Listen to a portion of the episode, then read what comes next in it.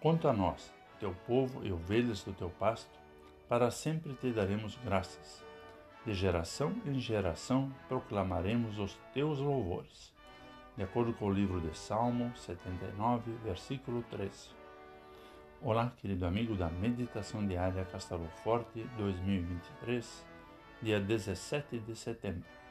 Hoje vou ler o texto de Dione Carla Baldus, com o título Por Amor, Senhor.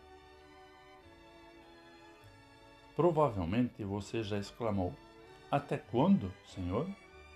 Em tempos de aflição, sofrimento e sinais de morte, nossos pensamentos e nossa voz se erguem em oração para lamentar as circunstâncias e clamar por uma intervenção divina para inverter tais situações. Em oração, expressamos um sentimento profundo de confiança e apelamos pela ação transformadora de Deus.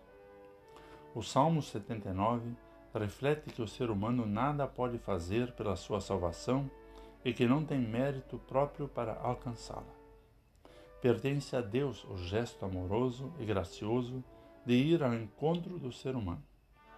Ele oferece o perdão e a reconciliação e o convida a participar de uma nova e amorosa relação com o mundo.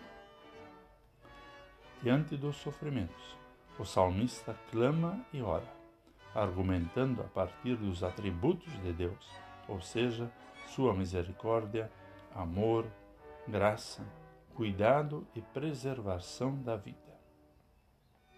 Ensina a nos colocarmos na presença de Deus, numa relação de confiança, de cooperação e de esperança, que resultam em uma nova visão de mundo e, consequentemente, em novas atitudes. O amor e a graça do Senhor se convertem em gratidão e disposição para servir à missão de Deus. Isso significa assumir a tarefa missionária do testemunho da fé em Jesus, de construir relações humanas e ambientais mais harmoniosas, cuidadosas e responsáveis, e de experimentar sinais do reino de Deus aqui e agora, de geração em geração.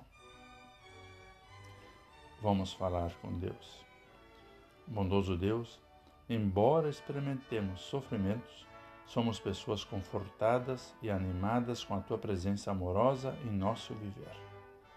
Pedimos que sejas misericordioso para com este nosso mundo e que nos ensines a amar tal qual teu amor por nós. Em nome de Jesus. Amém.